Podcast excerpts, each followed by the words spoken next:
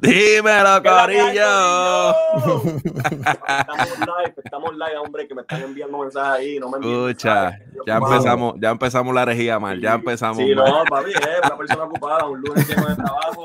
Este, para los que no conocen, los nombres están, están abajo. Mi nombre es Josué, mejor conocido como Sway. Eh, tenemos a Carlos y tenemos un invitado súper especial en el día de hoy, Carlos. Si yes. Sí, señor. Con nosotros está Samuel Luis Caraballo, este hombre es eh, un caballote en lo que respecta a la teología, lo que respecta a, divinidad, a todo lo que tiene que ver con, esto de enseñanzas. Así que para nosotros es un placer, es un orgullo, um, una bendición tenerlo aquí con nosotros para hablar un poquito de, herejías y, y, hacer escante. Vamos a contar un poquito de ti. Si me empieza a llamar para que usted me apague el teléfono y me voy. ¿Ok? Porque perdón, perdón, perdón. Yo soy viejito, pero este, todavía me llevo a ustedes dos en una cancha de baloncesto, me los llevo a los dos. Así que, por si acaso, para que tengan, para que lo cojan con calma, pues aquí está Wisdom, pero no se crea que el abuelito todavía le queda, le queda todavía movida. Así que, no, no, vamos hay que hacerlo, hay que ir no, no, para Pensilvania para allá. Espérate, me dice Samuel que tiene un doctorado. No, no, no, no. Yo, yo soy un PhD dropout básicamente. es, y lo llevo a, orgullo. No, yo empecé, yo realmente, bueno, obviamente pues me crié en una iglesia desde, desde pequeño, pero llegó un punto que yo quería hacer un doctorado y exactamente pudimos aplicar a un programa en la, Universidad de Massachusetts y empecé en el 2015 y obviamente pues pasaron algunas conmociones económicas. Primero, ¿de qué me vale a mí tener tres letras detrás de mi nombre y toda la familia pasando hambre, verdad? Mm. Pues hay que trabajar, ¿verdad? Pues hay que trabajar. Y entonces, pues tomé una decisión en ese momento. Quién sabe si Dios me da la oportunidad, poder terminar eso. Ah, pero sí, eh, el Señor ha sido bueno, me ha permitido estudiar en distintos ámbitos, sea la ciencia o sea ámbito de la religión, especialmente en cristianismo, sí, pero yo soy, yo soy de Villa Prade, brother. Yo no sé dónde, yo no sé si tú sabes dónde es eso, pero por lo menos eh, la gente que sabe de Río Piedras, Puerto Rico, Villa Prade, yo, eso de título, eso no va. En la calle, eso, verdaderamente eso no, va. No es lo que, es más performance que credentials, ¿no? Así, que, pues, eh, contento de estar aquí con ustedes. Este, sé que desde hoy no me van a invitar a la iglesia a predicar. Somos parte de la Somos parte de la herejía, pero contento, ¿no? Súper, súper honrado que ustedes han sacado ese tiempo y, acordarse de un abuelito. ¿Qué va a hacer? pero el día de hoy va a estar súper cargado, va a estar súper bueno desde lo que está pasando con Kim Jong hasta, uff, Carlos, Vaya, por ahí? dale, eh, un poquito a poquito. Sí, no, ¿sabes? El día de hoy va a estar súper, súper interesante. La madre. Que Kim Jong está muerto. Hay otras personas que están hablando de cómo tener una estrategia en la música. Tenemos este fin de los tiempos que se está hablando por un tubo y siete llaves. Eh, ¿Qué otros temas tenemos, Carlos? Que a mí se me olvidó. El ateísmo, vamos a hablar un poquito de ateísmo, que ese tema estuvo un poquito caliente la semana pasada. Este, vamos a estar hablando un poco de eso. Y también hace varios días se celebró el 55 aniversario de la muerte del prócer, del último libertador de América, de Albizu Campos. Así que vamos a estar hablando un poquito si la religión y, y el patriotismo mezclan verdaderamente, te le tiran a, se tiraron con toy tenis al agua, ¿verdad? Toy tenis, el garete. están tirando durísimo. Así que.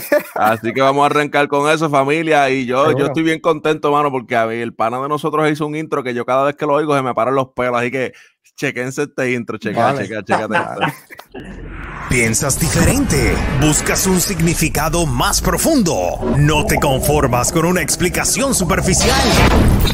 La herejía es para ti. La herejía. Sway. Con un grado en Biblia y Ministerio de Jóvenes. Y Carlos de la Teología de la Calle. Con estudios en estudios pastorales e interpretación bíblica. Vienen a darle una perspectiva diferente a las preguntas y situaciones cotidianas de la vida. Ellos son, ellos son. La herejía. ¡Ah! Adoro, adoro. Pero mira, comenzamos. En estos últimos días está pasando el problema del coronavirus. Todavía estamos en cuarentena, por si no, eh, no se han dado cuenta, estamos en nuestra casa. y se da esta noticia o este rumor, porque no ha sido confirmado, de que el presidente, se le puede decir, de Corea, eh, el líder, eh, supuestamente está muerto o está en un coma.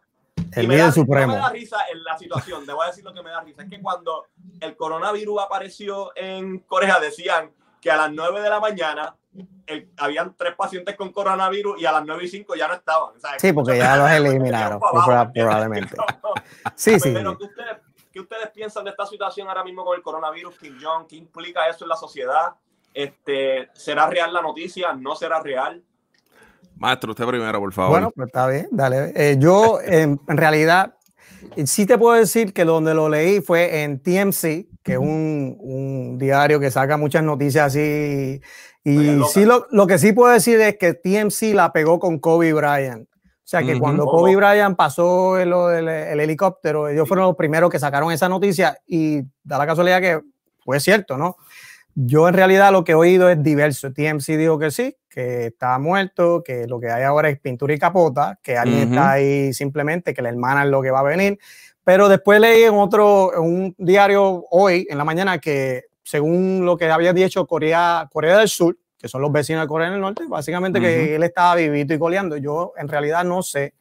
Y para quizás especular, yo voy a, voy a esperar que corroboren. La verdad es que sería un choque grandísimo por, por lo menos para saber que eso había pasado, pero en verdad creo que pues un rumor y hay que prestarle esta atención como quiera que sea.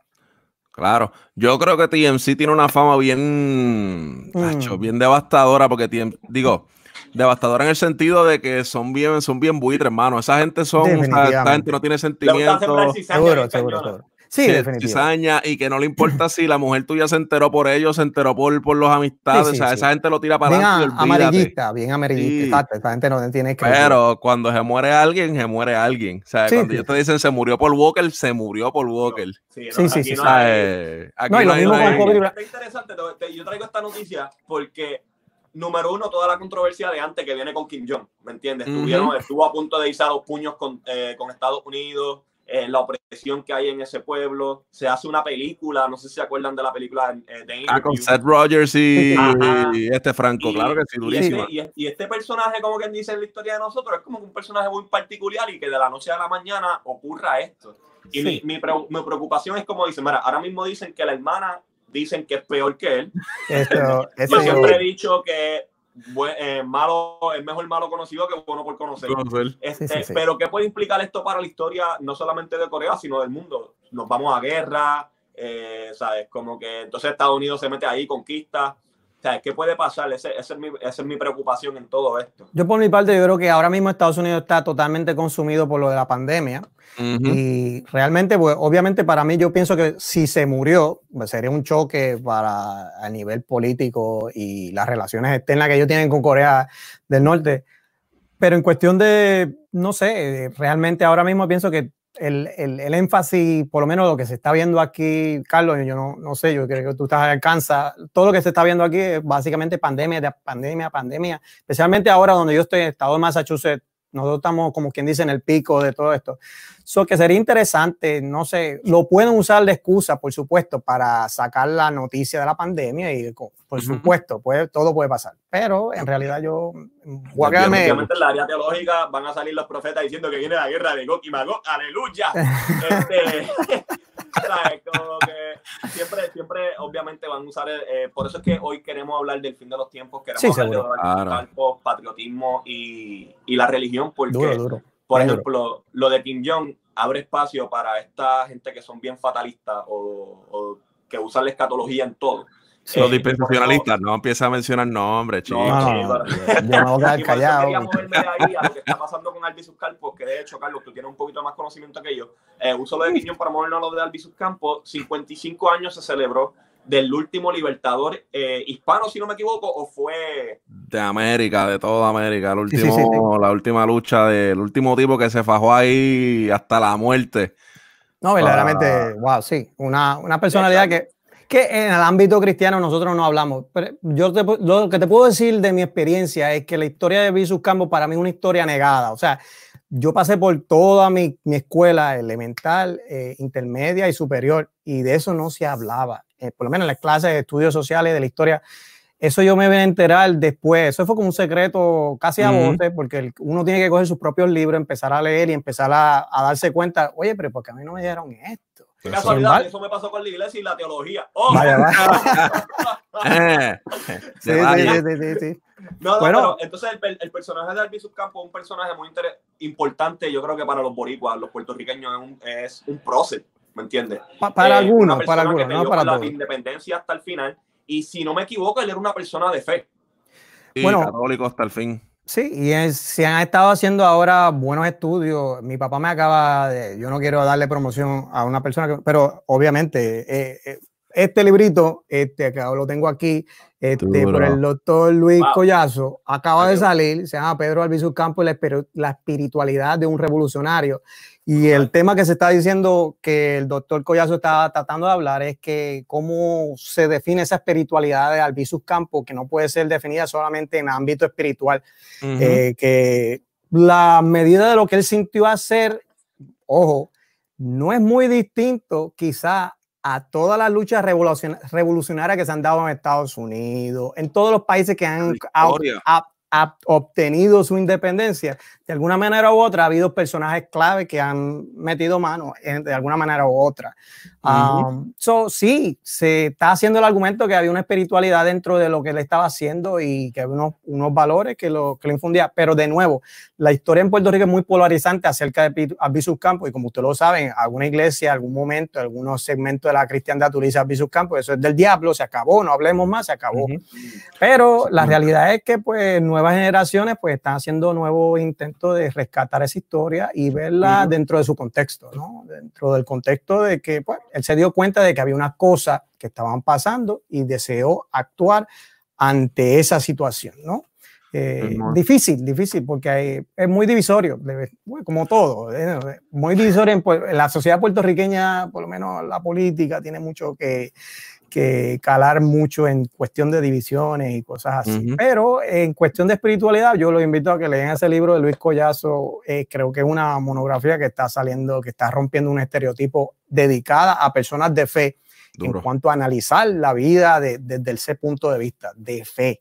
De fe. Y hacer eso es, pues, estoy seguro que se va a buscar un montón de problemas. De hecho, aquí venimos a la primera parte que yo creo que en de este tema, eh, no sé si haya rosa porque no sé si estamos de acuerdo en el mismo punto, pero ustedes creen, eh, obviamente yo quiero escucharle a ustedes, yo también voy a dar mi opinión, pero ustedes creen que el Estado y la iglesia deberían de estar juntos o separados. Obviamente Alviso Campo fue una persona que fue a favor del pueblo de la independencia, pero como decimos, la espiritualidad fue algo que lo movió a tomar esa decisión. ¿Ustedes creen que en este tiempo la iglesia y el Estado deberían de estar juntos, deberían de estar separados?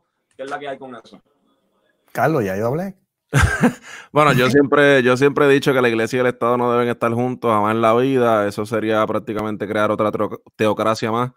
Este, yo nunca voy a estar a favor de que se cree esa unión, esa sociedad eh, de iglesia y Estado, aunque sí creo que obviamente tiene que haber representación de, todo y dentro del, del, gobierno debe haber gente que también sea cristiana, haber gente que tenga sus valores y eso es inevitable, este, pero obviamente el gobierno tiene la, obligación de representar y de cuidar a todos los sectores, sea religioso, de raza, de sexo, de lo que sea, o que no, no porque sea cristiano debe dejarse llevar y, y priori, priorizar. exacto, eso este, un sector específico porque esa sufre. a su casi siempre ese es el problema cuando se mezcla una cosa con la otra. Eh, yo creo que Albizu, mano, Albizu nunca se toca el tema y estaba leyendo esta semana una, algo, algo que alguien escribió que, que la diferencia de por qué a lo mejor Albizu perdió este, o no, su movimiento no tuvo tanta fuerza a finales de los, a principios de los 50 este, cuando se, se hizo la, el grito de Jayuya, que eso es algo que casi tampoco se habla, etcétera.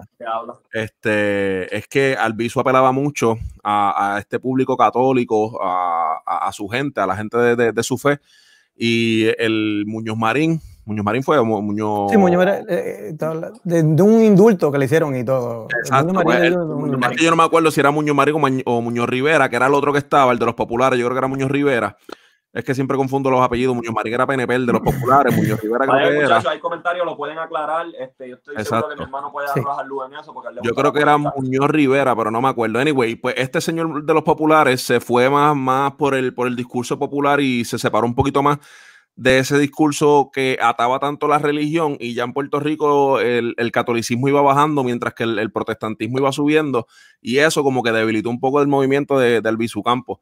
So que yo creo que eso también fue, un factor bien importante, el que, el que Albizu siempre, a pesar de que no le trajo beneficios, siempre se mantuvo fiel a, a, esa creencia de que tanto el, el patriotismo estaba bien ligado a su espiritualidad.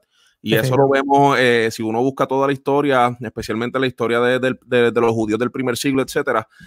ser, eh, por ejemplo, si uno se pone en el contexto de Puerto Rico, ser PNP hoy en día es como ser este, es como un fariseo. un publicano. Eh, es como estar a favor del imperio romano. O sea, caballo, no. Sí, sí, sí. No, yo estoy, yo estoy dentro de la línea, no sé si Sue está en esa línea, pero yo estoy más en la línea de Carlos, en el sentido por, por quizás es una predilección también. Yo no estoy quizá para imponerle eso a nadie, pero yo me identifico dentro de la raíz del cristianismo con un movimiento que se llama el, movimiento anabaptista, ¿no? Y anabaptista siempre de la reforma radical que ellos hicieron ya hace más de 500 años, siempre hubo una separación bien contundente de, del Estado.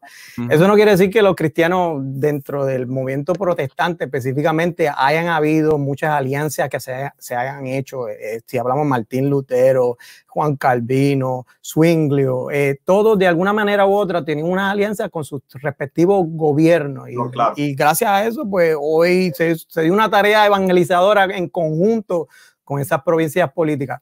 Pero en cuanto al vicio, yo creo que realmente, pues, número uno, hay que rescatar esa historia. Yo creo que para ser puertorriqueño y vivirla, hay que por lo menos abrirla, indistintamente si alguien se va a estar a favor o en contra, por lo menos abrir la historia y poder eh, educar a nuestras nuevas generaciones de qué es lo que, de qué es lo que pasó y por qué hay que encubrirlo, ¿no? Y dentro de eso, pues, que se dé mucha más reflexión teológica de lo que, de lo que pasó ahí. Lo que sí yo quiero llamar a la consistencia. Si, si nosotros empezamos a ver cómo pasó la Revolución Americana, que muchos de ellos profesaban seguir a, Dios y como método de, de, excusa, básicamente decir, yo no puedo seguir siendo un colono de, lo, de, de los británicos porque Dios a mí me dio un, un, un derecho inherente de ser libre, de perseguir mi propio destino como nación. Si eso se lo aplaudimos a los americanos el 4 de julio ponemos los hot dogs y hacemos los fireworks calientes. Pues, Isabel, Isabel, que la Revolución Americana hubo tiro, matanza en las batallas de todo eso, eso no se dio con pétalos y rosas, esa gente se tiró a todo lo que da. Y hoy celebran, bueno, pues la independencia de tal país, la independencia de tal país, la independencia de tal país. Nosotros, pues, hay que entender la, su historia en el contexto, que en todas las independencias hay gente que dijo, no puedo más. Dentro de los mismos mecanismos que hay aquí, ya no puedo romper con esto, a no ser el preámbulo de la, de la Declaración de la Independencia de Estados Unidos. Cuando llega el momento donde no hay otra alternativa, que no puedo hacer más, me toca rebelarme contra el colono. Y ahí se rebelaron los americanos. Cuando el profeta residente dice que cuando la tiraron, Yo no sé acerca, acerca de eso, ahí no sé. Ese cosa lo tumbó al bisu, por eso lo No, y de hecho, yo estoy súper de acuerdo. Mira, yo soy de las personas que creo que juntos, pero no revueltos.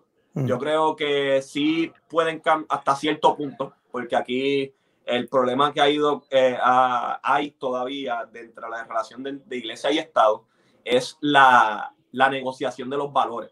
Sí, seguro. La iglesia está, está dispuesta a prostituirse a favor de que le den un poquito de más poder. Y eso, y obviamente, eh, obviamente con la iglesia católica romana se han visto muchos casos, por ejemplo, la pedofilia. ¿Por qué se encubre? Porque hay relación con el gobierno. Este, yo creo que sí puede haber una relación de que, mira, podemos estar juntos para el bien del pueblo, pero tú tienes que separarlo. O sea, no, no, no es lo mismo ni se escribe igual. Eh, me gusta mucho la historia bíblica, porque siempre recalco que en la iglesia de los hechos eh, decía que la iglesia ganaba a favor con el pueblo. ¿Me entiendes? Tenían influencia en el pueblo, pero no era a través de un gobierno, no era a través del gobierno romano, sino por la misma influencia que ellos crearon.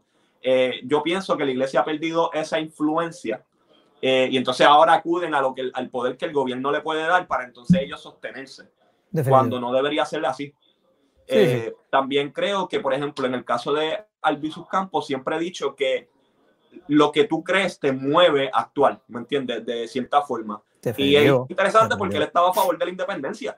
O sea, eh, Albizus Campos no estaba, no estaba peleando a favor de la estabilidad ni del ELA, él estaba peleando a favor de la independencia, pero él era una persona de fe. Hoy día, ¿verdad? Y no, y no es por tirar piedra, pero vamos a ser realistas. Eh, las personas que están estudiando en la UPR, las personas que están estudiando política, están inclinados, inclinados más al ateísmo que, que, a la misma religión, pero uno de los padres de Puerto Rico era, era una persona de fe. ¿Qué fue lo que movió al Bisu, me entiendes? A decir, mira, no, yo quiero la independencia para mi pueblo porque en lo que yo creo, esto es lo mejor. Y yo digo que es ese valor de, de, como tú dices, me cansé de la opresión, me cansé de, de que abusaron de nosotros. Entonces ahí yo puedo ver el Dios bíblico, que es un Dios que pelea a favor del oprimido, un Dios que pelea a favor del débil, ¿me entiendes? Y como tú decías, mira, si la sangre es la única forma en que yo puedo salir de aquí, pues vamos a tener que hacer lucha.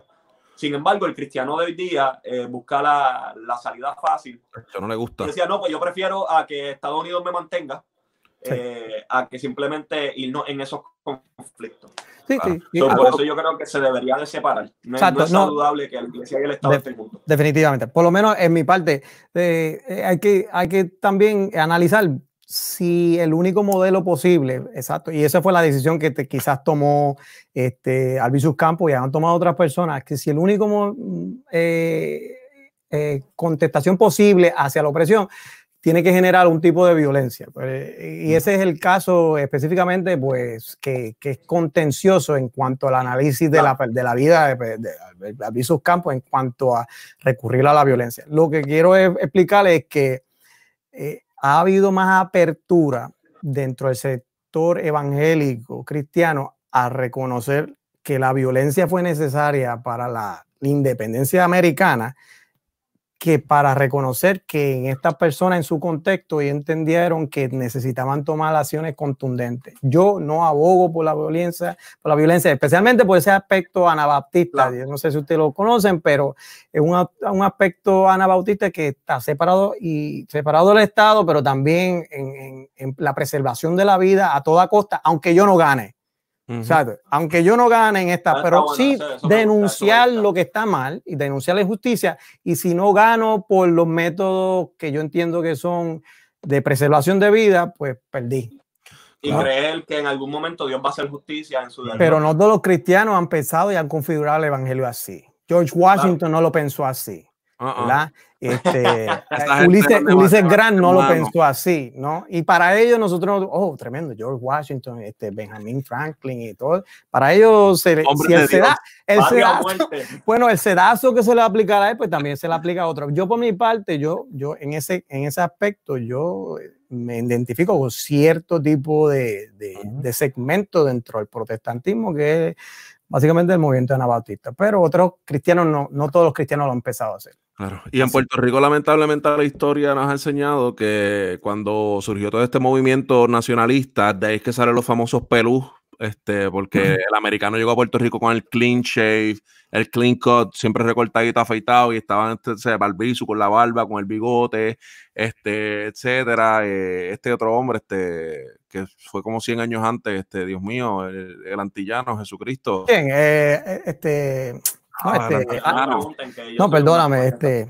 Ah, Betance, Betance, sí. Entonces, de ahí sale todo esto de los Perú, etcétera. Y en Puerto Rico, lamentablemente, se tiene la percepción de que si tú eres independista, eres totalmente de izquierda.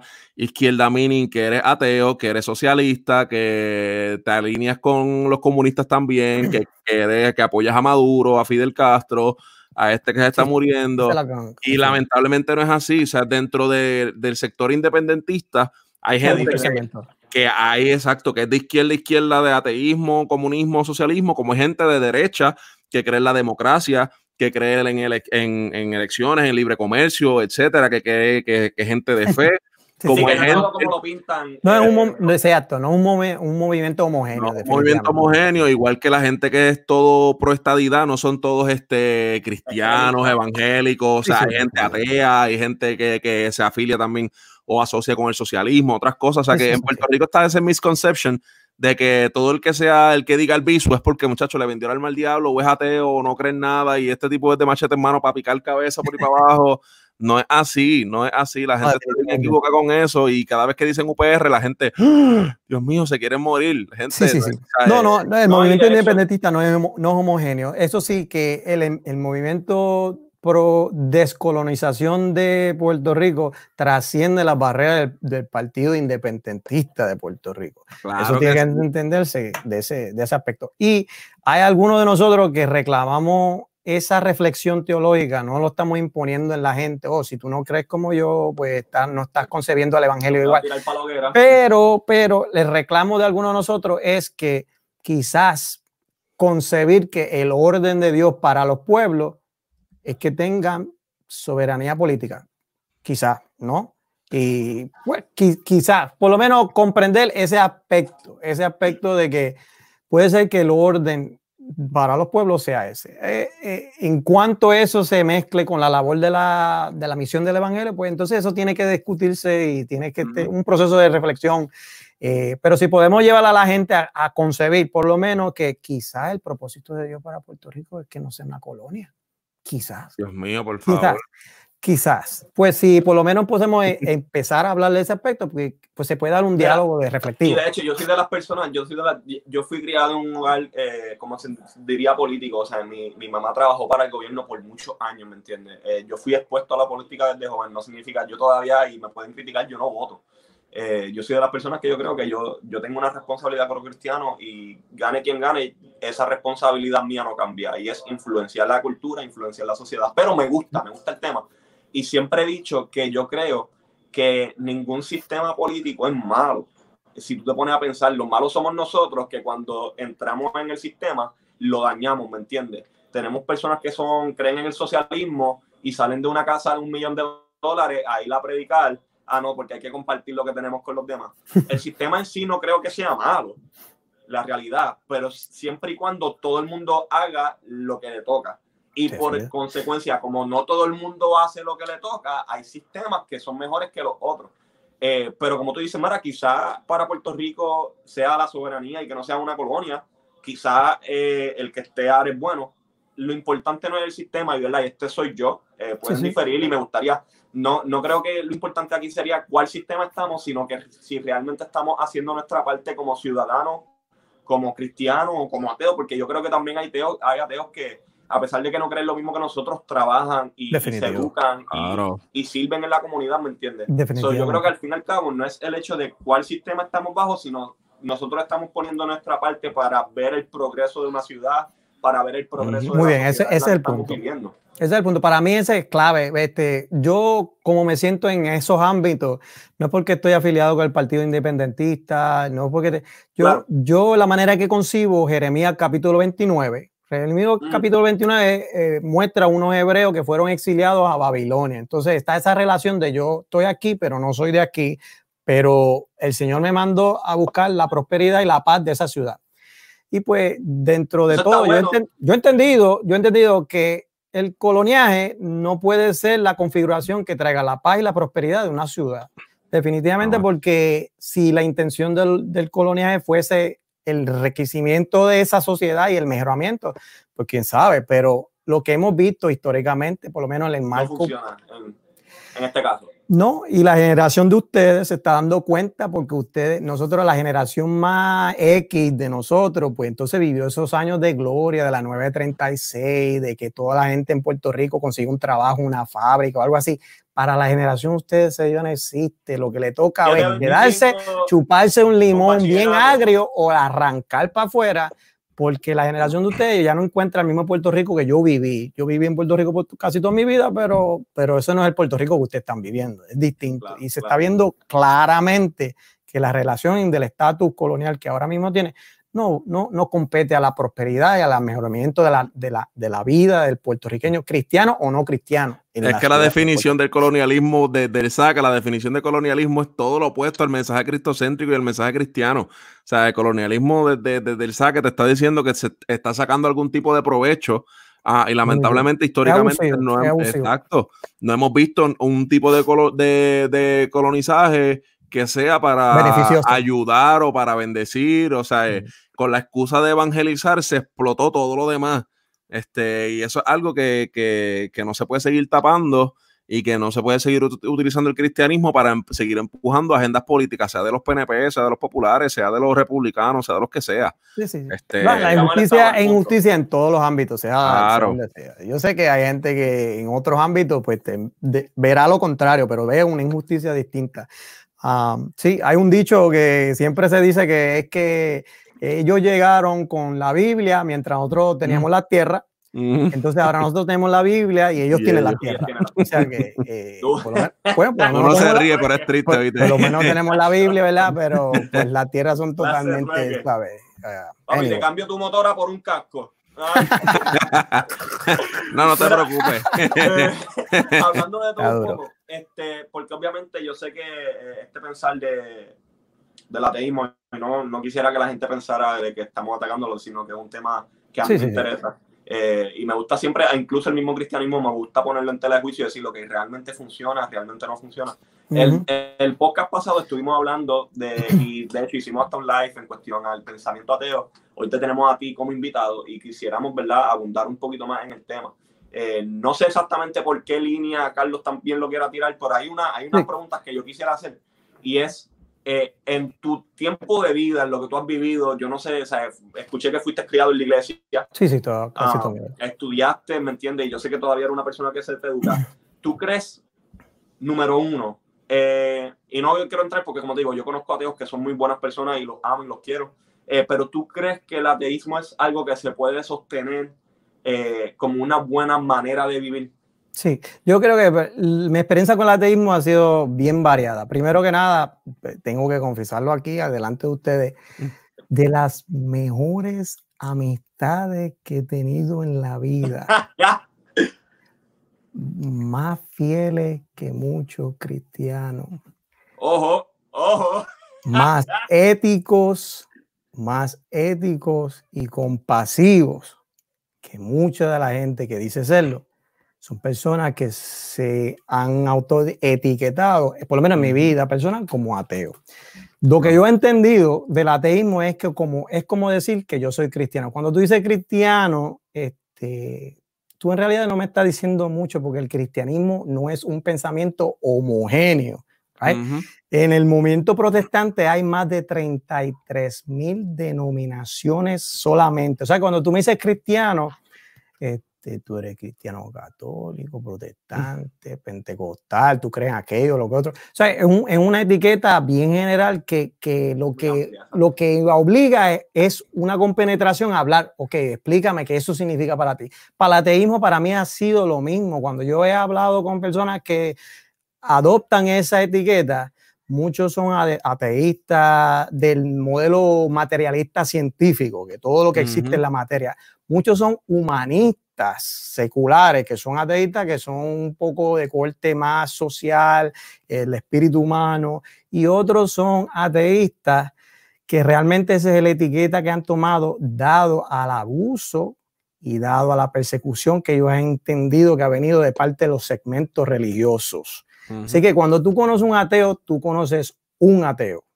O sea que no conociste a todos. Tú conoces un ateo y las razones por las cuales esas personas adquieren ese, esa etiqueta son totalmente variadas y diversas. O sea que lo que a mí en, mi vida como maestro, soy maestro de escuela pública y, tengo estudiantes que muchísimos de ellos han adquirido, pero las razones por las cuales ellos dicen que son ateos no, no es necesariamente la misma razón de para todos.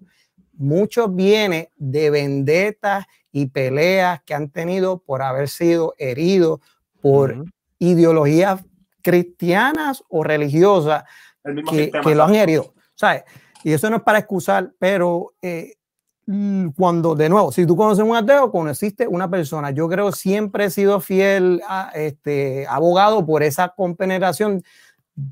Yo, yo estoy capaz de, de, establecer una relación de amistad contigo independientemente si tú crees lo que yo creo o yo tengo que creer lo que tú creas. Si esa relación se puede dar ahí, pues entonces, pues eso es la manera con la cual yo, yo he, estado en, en, contacto con muchas personas que adquieren esa, esa, esa etiqueta para ellos mismos. Sí he leído mucho, me gusta leer mucho de las accounts, de, la, de las narrativas de la gente que fueron ateístas, ahora pasan a ser cristianos. Y un factor denominador común es, hubo un amigo, hubo un allegado que no me juzgó. Hubo un amigo, hubo un allegado que no estaba interesado en convencerme, simplemente quería demostrar el amor del Señor en mi vida. Y eso me dio una bofetada que cambió y abrió mi corazón, que es el Espíritu Santo que empieza a conmover. ¿Será esto verdad? ¿Será esto verdad? No puede ser este tipo, o está loco, o está fingiendo. ¿Cuándo es que va a caer? ¿Cuándo es que me va a tirar la puya? ¿Cuándo es que me va a tirar la puya? Y no, no, tú eres mi amigo, yo estoy ahí contigo, tú estás ahí conmigo y seguimos trabajando y hacemos lo que se puede hacer. Y ese, mira, han habido de todo. Eh, han habido, si tú te das cuenta, ahora ha habido un cambio para allá y cambios para acá. Ahora hay un montón de personas que están brincando la barrera cristiana y moviéndose esa etiqueta. Pero si tú analizas la razón por la cual la están encendiendo, son muchos de ellos son heridas que lo llevan a, adoptar una rebelión. Eh, no quiero hablar nada de lo que tú me quieres decir porque ya yo no creo en eso, ya yo me, ya lo traté, no me hizo mal. O sea que, no sé, cada cual tiene distintas cosas. Hay gente que cree que vamos a pelear, ahora vamos a darte el alimento. la teoría para pelear. Exacto, vamos a probar, yo debo probar la existencia de Dios. Muchos de los ateos que, que yo he conocido, eso no les llega. Definitivamente, porque el denominador común entre él y yo es que nosotros somos vulnerables, podemos tener heridas y podemos tener cosas que, que, han marcado nuestro pasado y hemos asumido posiciones. Y pues, pues eh, para mí ese es mi, nada, no, no, tiene, no tiene que estar de acuerdo conmigo en ese aspecto, pero ese siempre ha sido mi, mi outreach y lo que he visto, por ejemplo, de lo que ha pasado. Te hablo un ejemplo rapidito. No sé si, si conoce a Tony Campolo. Tony Campolo, para mi tiempo, es un predicador este, americano, una eminencia en la hermenéutica, en la retórica, en todo lo que sea. Pues Tony Campolo tiene un hijo que se llama Bart Campolo. Y Bart Campolo, ese, ese hijo, se acaba de declarar ateo. Y en la narrativa de por qué él se, si, si tú la lees, por qué él se declara ateo, pues por unas incongruencias que él ve eh, dentro de la vida cristiana de la iglesia, en el trato a su papá, el trato a su familia. O sea, que son, son excusas que, que, que justificaron un cambio a una posición, a una etiqueta. Una, Son etiquetas. El ateísmo es una etiqueta que tú asumes para ti mismo. Que tú dices, yo no, me, yo no estoy abierto a este tipo de conversación anymore. No creo pero son etiquetas que vienen a consecuencia de, algo sucedido. Y pues si el, si el interés es ganar un argumento, vamos a pelear a todo lo que hay. Pero si el interés es alcanzar a alguien para Cristo, no hay nada que pueda ganarle a la fuerza del amor, el amor del Señor Jesucristo que puede cambiar y puede tocar todos los corazones heridos, destruidos y puede restaurar la vida. So, es cuestión de, eso, levanta, eso levanta mucho, eh, quizás crea fricción en este, en este sistema de religión organizada, porque por mucho tiempo, o sea, los tres somos por igual. Yo eh, me mudé de Puerto Rico en noveno grado, para, me gradué en noveno grado y me mudé para Estados Unidos en el 2009. Pero en lo que yo crecí, siempre no, tú no te puedes mezclar, tú no puedes hacer amistades con ellos. Entonces tú decides, pues, vamos, no, vamos a hacer amistades y yo te voy, cuando llegue un barbecue, tú vienes para casa. Eso rompe, ¿me entiendes? Definitivo. Estás invitando a un ateo si él no cree lo mismo que tú, como que él lo si tú quieres ganar un argumento, pues pelea, pero si tú tienes que ganar a una persona, relacionate. Sí, sí. Eh, no, el argumento se ganan, se, pues, se pueden ganar fácilmente, pero ¿qué, qué ganaste? Pues perdiste una este, Ahora, y Carlos de Laza, en este tema, yo sé que tú también a, a ti te gusta hablar eh, de lo mismo, ¿sabes? Como ¿Tú realmente crees que el ateísmo es algo que puede sostener tu vida? ¿Es algo que, que, que en fin en cuenta, ¿sabes? Hace sentido. Ah, mano, yo creo que como, como sistema de creencias, que es el ateísmo, yo creo que no. No puedes sostener tu vida de manera ah, esperanzadora y de manera filosófica, ese, ese, ese sentido de la vida, de, de propósito, de, de, valor, de identidad. en ese sentido, no. Yo creo que, que el, el, ateísmo, sea cual sea, sea el materialista, sea el humanista, sea el que sea, al fin y al cabo termina en que, pues, si realmente es ateo, en que pues la muerte es el final de todo y pues de aquí a no sé cuántos cientos, miles de años, pues el, el, sol se va a apagar, el mundo se va a acabar y se acabó el problema. este, y lo que hagas hoy pues no va a tener realmente trascendencia de aquí a 5, 10, 20, 100 mil años. So, en ese sentido, pues a mí no me parece como que mm, algo que, que, que, a mí me brinda esperanza para yo poder basar mi vida en momentos de dificultad, de tristeza, eh, momentos de, de, de, de pesar. Exacto. Y Carlos, y pues si lo fuese, tú fueses ateo, ¿no? Claro, imagínate. si, eso fuese, pues tú, vamos a ser ateo, porque si la gente está probando distintos tipos de vida, pues, pues, pues si eso fuese, pero por algo tú no lo eres, ¿no? Claro, eh, exacto. Y no, y que realmente no, en ese sentido de creencia como tal, y, y porque o sea, el ateísmo es una creencia, eh, no hay, no hay, como no hay una, una, evidencia contundente que pruebe la existencia de Dios, tampoco hay una evidencia contundente que no lo pruebe. Eso no, realmente el ateísmo sigue siendo una creencia. Eh, realmente no me, no me da, no no me, a mí no me hace ese sentido de, que llene mi vida y de que, y de que mi, mi identidad uh, pueda sentirse completa. Este, porque, porque no hay nada fuera, fuera, de, fuera de, mi, de mi ser. Cuando yo me siento quebrantado, entonces fuera de mí no hay nada que, que realmente me, me, me ayude y me dé ese peso, ese valor que yo necesito. Eh, pero fuera de eso, mano, yo, yo, al igual que tú estabas diciendo, nosotros, Sari y yo tenemos unas amistades que son ateas y muchas veces los momentos más negros donde nos hemos visto arrancado, que, no que nadie lo sabe, qué sé yo qué más, esas personas han aparecido, mano, como caídos del cielo con un paracaídas, nos han abierto su casa, nos han ayudado en 20 mil ocasiones, este, han tenido palabras de consuelo, de ayuda, mano, este, o sea, una cosa que, que yo digo, Dios mío, este, este tipo lo que, lo que hace falta es que me diga Dios te cuide, este, o algo así, para, pa, ¿sabes? De verdad, mano, ¿sabes? O esta muchacha lo que hace falta es que, que, que qué sé yo, que lea el Nuevo Testamento dos o tres veces a la semana para pa, ser cristiana. Porque, ¿sabes? Lleva una vida que te dicen son ateos, pero realmente no. Eh, yo creo que muchas veces algunos de ellos lo hacen porque quieren, quieren probar eso, como que, mira, yo no necesito tu Dios o tu, tu religión para, para demostrarte que soy buena persona. Este, y muchos de ellos se esmeran mucho en ese, en ese, en ese punto de tratar de, de probarse eh, y de probar su, su, su, su metal, su, su, creencia. Este, pero, mano, mi experiencia con ellos ha sido brutal y como, como ustedes estaban diciendo, este, yo no necesito, la, yo creo que la manera más, más, más brutal de poder hacer rich y de ganarme el oído de la persona, de no forzar, sino de ganármelo, es haciendo relación y haciendo comunidad y haciendo vida con esa gente. Y no necesariamente porque yo esté, no tenga la misma creencia que ellos, pues eh, voy a rechazar o voy, o voy a limitar el contacto entre ellos cuando realmente hay algo que a lo mejor yo puedo aprender de ellos y ellos de mí.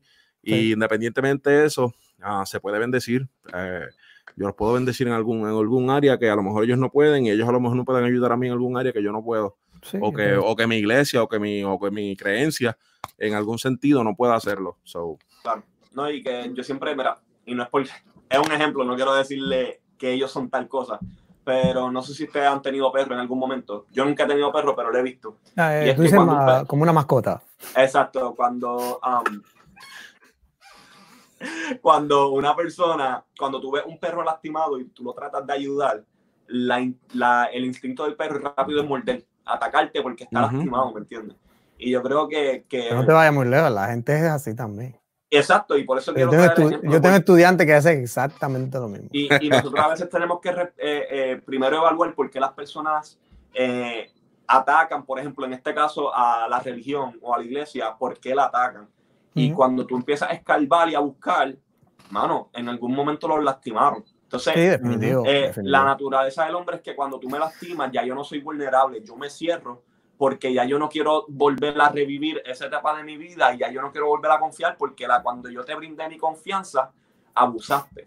Y en esa parte y en esa área, yo sí abogo por, por muchos ateos, eh, que de hecho, y este soy yo, esto no significa que esto, pero yo no, yo no creo que existe tal persona como ateo, yo creo en personas que están molestas con Dios. Eh, porque al fin del día siempre te van a salir con lo mismo. Pero si Dios es tan bueno, yo pensé que tú no creías en Él. ¿Me entiendes? Como que, pero ese es otro tema. Y yo siempre he dicho, mano, yo quiero, quiero relacionarme con las personas para saber, Mara, cuál es tu historia. ¿Me entiendes? ¿Qué fue, qué fue lo que te pasó? ¿Me entiendes? Eh, y, mano, incluso en la Biblia, en la Biblia hay muchas personas que, que, no, que huyen porque dicen, mano, es que este, este sistema me lastimó. ¿Me entiendes? Y lo, el, el, mejor ejemplo son los doce discípulos. Sale un Jesús a buscarlo porque ellos no pudieron pasar el, el, el examen básicamente de los judíos. Ya a su temprana edad, que la gente piensa que los discípulos eran adultos y eran viejos, ellos eran chamaquitos, ¿me entiendes? Jesús tenía 30, ellos tenían como 15, 16, 17. Y Jesús sale a buscarlo y ellos eran ya pescadores y eran en, en ese momento analfabetas porque como ellos no pasaron lo que se le conoce como el bar mitzvah, o ¿sabes? esa graduación de que a los 11 años tú te puedes convertir en un judío, ellos no pasaron eso, pues vete a trabajar con tu papá como pescador. O sea, pero eres un excomulgado de la sociedad, tú no sirves. Entonces, a esas personas es que Jesús va y le dice, hey, papi, yo quiero pasar tiempo contigo, yo quiero conocerte, quiero enseñarte que la realidad, Dios no te rechaza de esa manera como te lastimaron. Y yo creo que ese debería de ser nuestro response, nuestro approach al ateísmo de hoy día, no metiéndonos en, en debates de que, mira, tengo este buen argumento, si en algún momento te lo piden, eh, como dice la estás, estás preparado para dar evidencia, ¿me entiendes? Pero, por ejemplo, ese, eso, es bíblico. Y ese, ese mismo versículo que aquí la gente eh, siempre usan, ah, no, porque tenemos que estar preparados, pero palabras antes, eh, el mismo Pedro dice, santifiquen a Dios en sus corazones, en otras palabras, lleven una vida que refleje a Dios, lleven una vida que esté de acuerdo con lo que ustedes están enseñando para que cuando le pregunten ustedes estén listos para responder.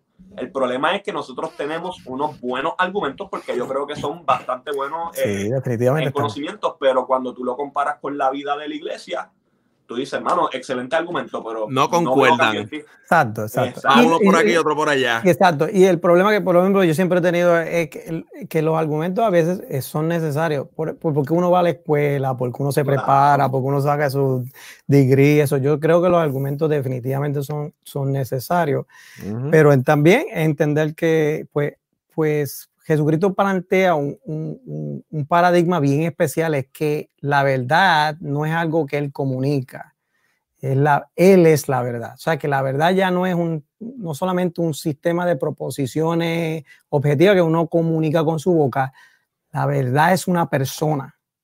Y la persona es eso que yo soy el camino, yo soy, no, yo hablo la verdad, no, yo soy la verdad. Yo soy la vida. O sea que para nosotros los cristianos también es importante, acaba, lo acabas de decir, si yo eh, hablase lengua y entregase mi cuerpo a ser inmolado, y si entregase todo lo que tengo y no tengo amor, soy como que un, símbolo que, símbolo que retiña. Y, pues, eh, la, la, realidad es que el, el Señor nos llama en ese aspecto, en nuestra relación con los demás, a, hacer la verdad como Él lo fue en nuestra persona, en nuestra vida, y entonces dejar que ese testimonio de alguna manera u otra alcance las vidas. Si hay que argumentar, pues seguro, por uno va, uno no es ingenuo, uno va y, se lee sus libros y lee lo que se está diciendo, y se, por eso es el, proceso, el propósito de la educación, ¿no? Pero pues, el argumento mío siempre dice que eso toma un sitial secundario a la vivencia de lo que tú eres, de la verdad. Y la verdad que, Jesucristo se ha convertido dentro de ti y reside sobre ti a través del Espíritu Santo. Eso no lo todo el mundo lo entiende y pues obviamente pues, he sido fuertemente criticado por eso. Brutal, excelente. En verdad me, encanta. De hecho, en este tema yo creo que podemos hablar este, por tres episodios más. Pero yo creo que ahora yo quiero entrar en una parte que a mí me gusta. Eh, recientemente yo comencé a hacer música y me introduje en el, en el, en, ¿verdad? en el género o en el mundo musical. Yo soy un reggaetonero frustrado, ya lo sabes. Somos dos. No tenía que la verdad. una pelea de, que, de dónde salen los mejores reggaetoneros, si salen de Carolina, o salen de Bayamón, o salen de Ponce, ¿me entiendes? Sí, eh, Pero no vamos a entrar ahí hoy. Eso. bueno, yo te puedo decir que el papá de todos los reggaetoneros y todos los cacos es Héctor Lavoe y es de Ponce. Y Albizu Campos es de Ponce, que es el papá de todos nosotros. Así que ya se acabó el argumento. se acabó. con, eso va a tener que darle a Cacolina. En estos días salió un video, eh, le hicieron una entrevista a, en donde estaba el ruso, un excelente comunicador. Yo creo que él también es host de radio, si no me equivoco. Sí, él, es el locutor y fue el que nos hizo el intro. Vaya. Ellos habían invitado a esta persona que se llama Solafide, antes conocido como el Moya. En este, en este video, yo creo que lo pueden encontrar, si no me equivoco, en las páginas de Solafide. Um, le hicieron, estaban hablando de un tema muy interesante en cuestión a las estrategias del cristiano eh, en cuanto a alcanzar a lo secular. Sí. Y Solafide hizo un statement que yo quisiera subir el video aquí, pero ahora mismo no lo podemos hacer, pero les prometemos ese video, eh, donde Solafide dice, bueno, la mejor estrategia que el cristiano puede hacer es que se meta al nivel de que haga una música tan brutal que se vaya a, ganar un Grammy, ¿me entiendes? Entonces, cuando ya tú estés en ese nivel de, de, música que gane Grammy, pues tú puedes entonces, en cierto sentido, influenciar aún más todavía a estas personas del género, a estas personas de la calle. ¿Qué ustedes piensan de eso? Desacuerdo. Desacuerdo, ok. Desacuerdo. Eso es lo que quería escuchar, Desacuerdo totalmente. ¿Qué tú piensas? A favor, dilo. yo, este, mano, yo no sé todavía. Yo creo que yo estoy en un in-between. Yo, creo que estoy hasta ahora, hasta ahora, hasta cierto punto en desacuerdo, pero no estoy, no me he puesto muy en, en, consonancia conmigo mismo, así que no, no te puedo decir todavía. quiero escuchar el punto porque yo estoy a favor. Y yo, pero sí, yo, yo, yo, te, me llama la atención eso. Si entiendo bien el punto, lo que está diciendo es que este, pues tú llegues a ese lugar de prominencia para entonces, cuando llegues tú ahí, entonces puedes usar ese, ese nivel de prominencia para influenciar. Se me olvidó añadir una parte. Lo que pasa es que él había hecho un video antes. Se me olvidó esta parte que yo creo que es clave. Él había hecho un video antes que él decía que nosotros los cristianos, en cuestión a la música, obviamente esto es un área artística, debemos de dejar de estar tirándole a la gente de la calle. Y dejar de estar a los raperos seculares. Eh, a los seculares y buscando pleitos. Si tú realmente, por eso es que ahí nace ese statement, si tú realmente quieres tener una estrategia e influenciarlo, en vez de estar tirándole, ¿sabes? Dedícate a hacer buena música, porque el punto de él es que realmente quizás puede ser, porque no estoy diciendo que toda la música cristiana es mala, yo consumo música cristiana muy buena, ¿me entiendes? Sí, sí, sí. está Gabriel EMC, está Eliud, ¿me entiendes? Pero que él decía, si realmente tú quieres una estrategia, no les tires por redes sociales para buscar lo que nosotros decimos pauta, sino que métete en el nivel de ellos y haz buena música y entonces habla. Como lo hace un Juan Luis Guerra, ¿me entiendes? Que a Juan Luis Guerra en el género secular lo respetan. obviamente aquí yo creo que entra lo que es la vida de la persona. él viene de ahí. Eso es crucial, pero vamos a hablar claro. Pues, pues ¿Quién no se disfruta una canción de Juan Luis Guerra? Definitivo. No, ya, ya tú has dado el punto. Es que a mí, yo creo que en el pasado, oye, un paréntesis. Yo pensé que cuando tú estás hablando de la tiraera, estás hablando del ámbito teológico, porque lo que tú acabas de descubrir está al garete también ahora mismo en el ámbito teológico. Tú, no sé si estás viendo, pero la tiraera no es un fenómeno solamente suscrito al reggaetón.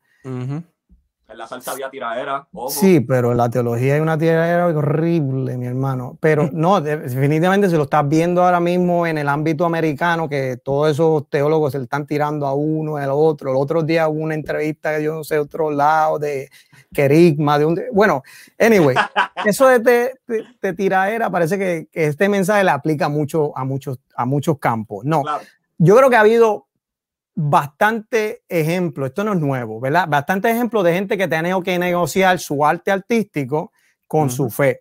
Número uno, te pongo un ejemplo en los 70, ustedes son unos baby, ustedes no saben de eso, ni yo tampoco, pero anyway, me lo contó mi papá. Anyway, pero hay un grupo que se llama Maná Peniel, antes se llamaba Los Sunsets, y eran unos New York que empezaron a tocar eh, rock psicodélico de los 60 y da la casualidad que le presentan el mensaje de salvación, se convierte y tiene que hacer una decisión.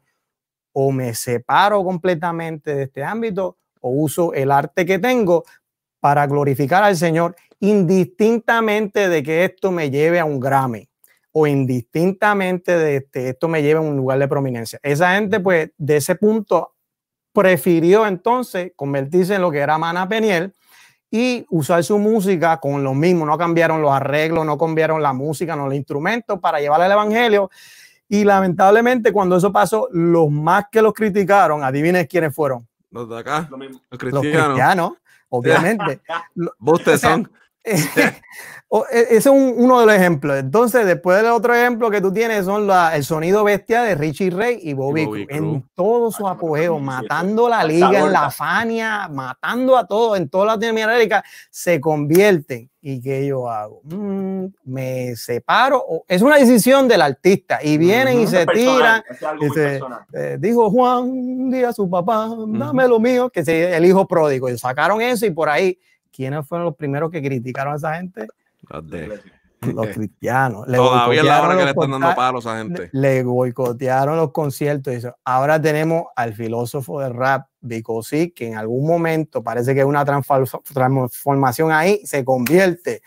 Y pues él usó su arte, no pegó igual. No sé si tú te diste cuenta desde el cambio, no pegó igual desde que tiró esos discos y dije, ¿qué se cree este? Un cristiano pero decidió usar su arte para poder tirar en ese, en ese aspecto, usar su arte para glorificar lo que ahora él pensaba que estaba haciendo dentro del ámbito cristiano. O sea que hay modelos, Juan Luis Guerra es un, es un modelazo de lo que pasó.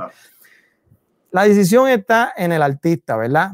Pero a la hora de comprometer el mensaje, tú tienes que entender que seguir a Cristo tiene, tiene, tiene que tener algún precio, ya sea económico, secular o social. O sea, si tú te metiste a esto y Jesucristo, que es el, el héroe de la película, le costó la vida, que a ti te cueste un Grammy, bendito. Tú sabes, eh, tú, tú tienes que hacer unas pautas de dónde tú estás sentado, ¿verdad? Y si tú quieres ser, pues, si eso me trae un Grammy, amén, gloria a Dios. Pero si no, como quiera, no comprometas el mensaje de lo que tú dices ahora, que fue la transformación que tú sientes en tu corazón. O sea, tú no tienes que esperar a llegar a tal lugar de prominencia para, para de, de, de, esa forma tratar de, traer el, el evangelio de salvación a las vidas.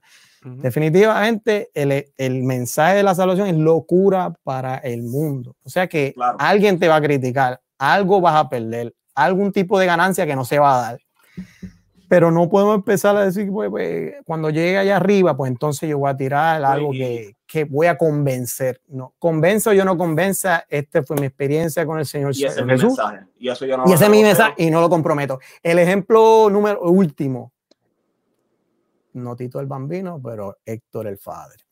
Él entendió que no sé, él lo entendió así. Carlos, ojo, Carlos. espérate, déjame decirte ese, ha sido el dolor más grande de mi vida, mano. Perdóname, pero mira, te voy a decir la verdad. Yo lo sigo llorando todavía. Él, lo él entendió que él tenía que desasociarse de todo eso.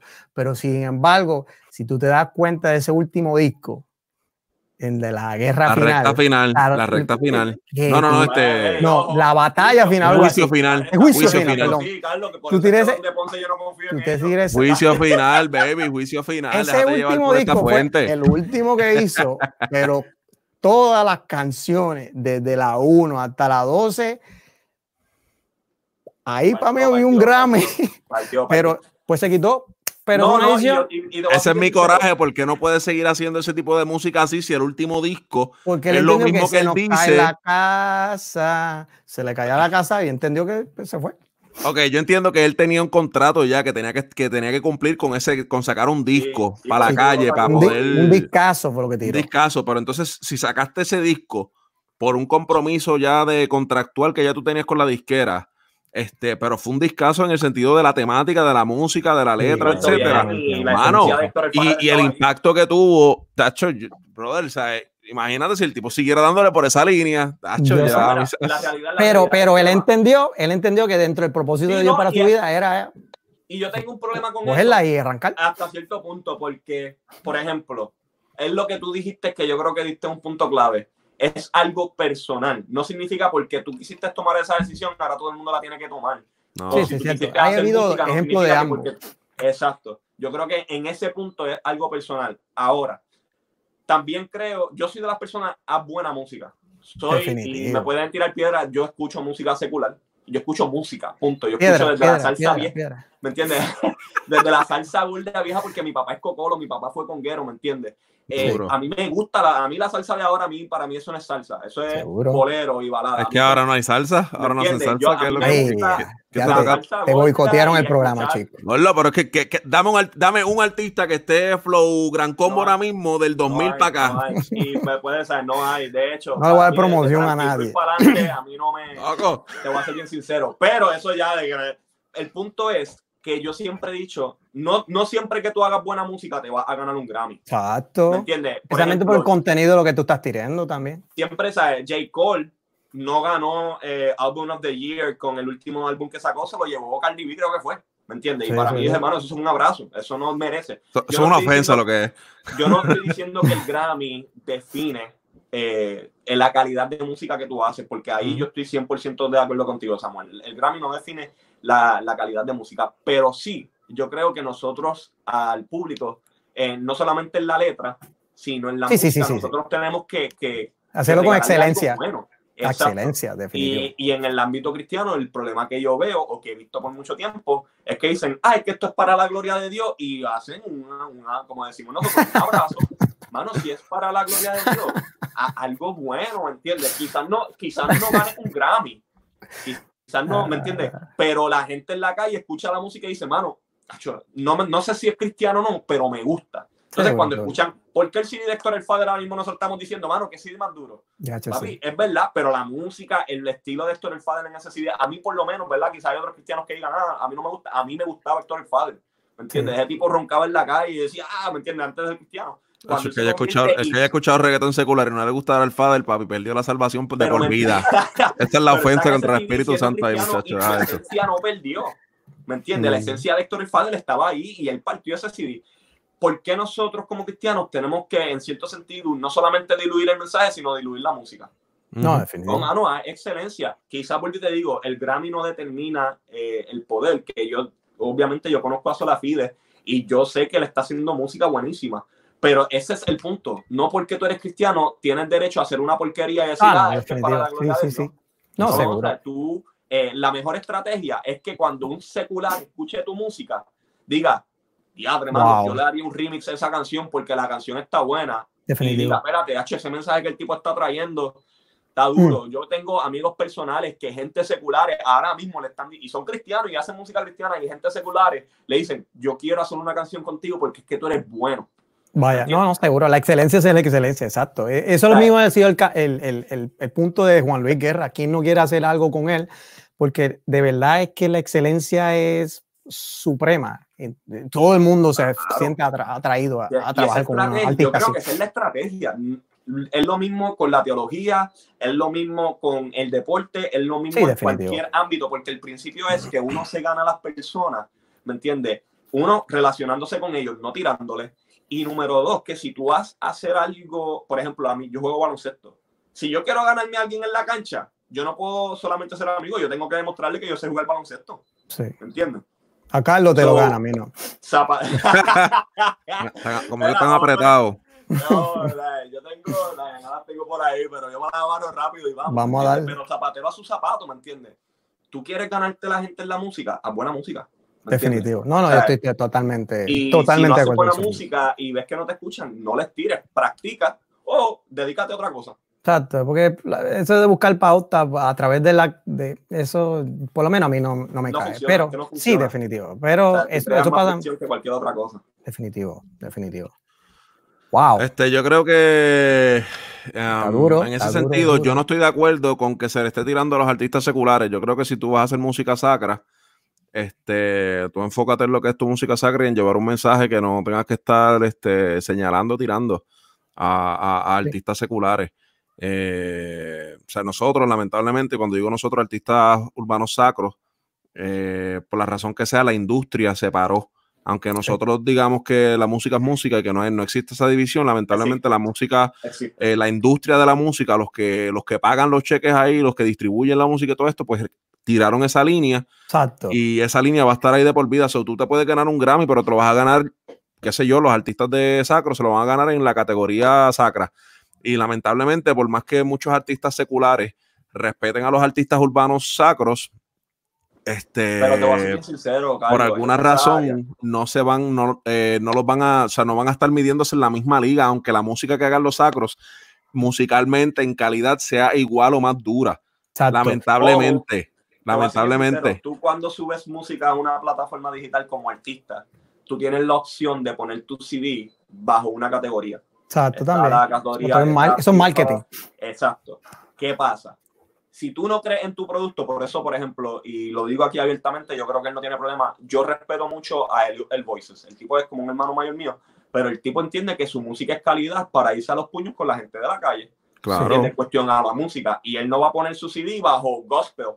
No, no, no. Va a poner su CD bajo rap. Y es, y es real. Y yo, y yo, o sea, yo lo sé porque yo sigo a Eliud y lo respeto y lo quiero un montón. Pero entonces, a Eliud, qué sé yo, a lo mejor una canción como la de este, Estamina, que no necesariamente es una referencia específica al Evangelio, de que te diga Cristo murió en la cruz, su sangre, para aquí y para allá, pues a lo mejor puede pasar, pero lamentablemente en una canción que él diga, qué sé yo, y, hablando de Liu, y, o sea, cogiendo Liu porque lo trajiste de ejemplo, pero cualquier artista que haga de 10 canciones, haga 9 que no menciona a Cristo, pero con un mensaje bien positivo, bien línea, y en una canción menciona a Cristo, la industria como tal lo va a meter debajo de ese, de ese, no, de, esa, de esa, sombrilla. Y esta es, esta es la situación. Cuando tú pones la música, por ejemplo, en iTunes, tú tienes que entender que tú estás compitiendo contra Eminem todo el mundo. En, esa, en ese género.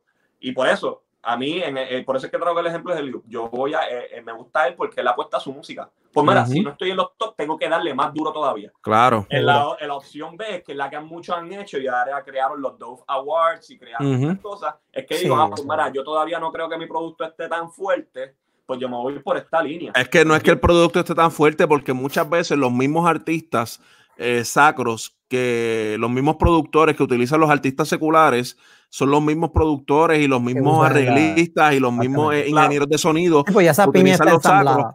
Pero lamentablemente, o sea, muchas de las agrupaciones de merengue, de salsa, eh, de rock, que son durísimas en el, en el ámbito sacro, muchas de esos, los mismos músicos, son los mismos que tocan para orquestas y agrupaciones seculares que han ganado premios, Emmy, Grammy, Billboard, etcétera. Los, eh, los productores, los arreglistas, los ingenieros de sonido, todos son los mismos, pero lamentablemente otra vez vuelven y la, industria los mete en esta cajita donde eh, de fuera de esta cajita no vas a salir y por más, por, por la calidad puede estar volada mil veces mejor que la de todo el mundo.